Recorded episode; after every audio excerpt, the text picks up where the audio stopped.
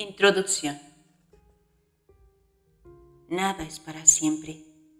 Y esta libertad me llevó a percibir la vida de manera diferente, alimentando mi alma desde la totalidad del ser, para dejar de fragmentarme con mis carencias y la incertidumbre que a veces invade mi mente.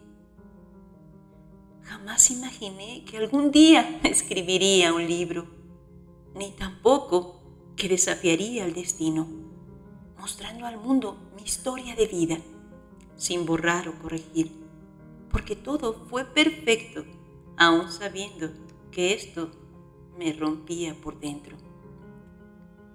Vivía aferrada a un matrimonio cerca de 21 años, al cual le pagué con mi dignidad y respeto, a cambio de estar acompañada sin importar ser maltratada, anulando así el poco amor que me tenía, desdibujando con el tiempo mi sonrisa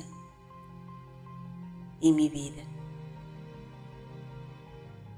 Cada pedazo de mi alma me pedía a gritos ser escuchada y me hizo regresar al pasado para tocar las heridas que creía ya estaban sanadas no me permitió darle vuelta a la página, ni esconderme, como muchos años lo hice, aún siendo terapeuta.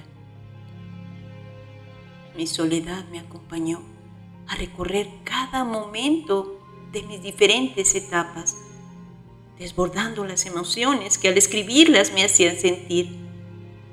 A veces me enojaba conmigo por haberlo permitido o lloraba al volver a revivirlo. No fue fácil desnudarme de mentiras. Algunas estaban tatuadas en mí desde antes de haber nacido. Tampoco me interesa empoderar a la mujer victimizándose y culpando al maltratador, porque todos tenemos historias entrelazadas que se repiten por generaciones para ser reconocidas desde el corazón y no solamente con la razón.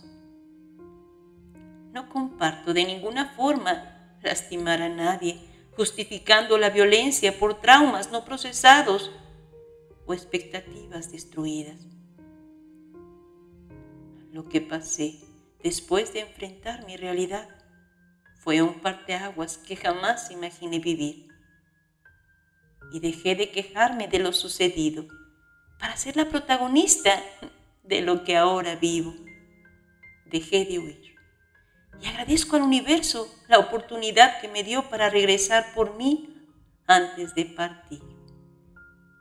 Y así como mi padre y madre me dio la dicha de engendrar vida a mi primer hijo a los 27 años, hoy le doy la bienvenida a este, mi primer libro, con 27 capítulos.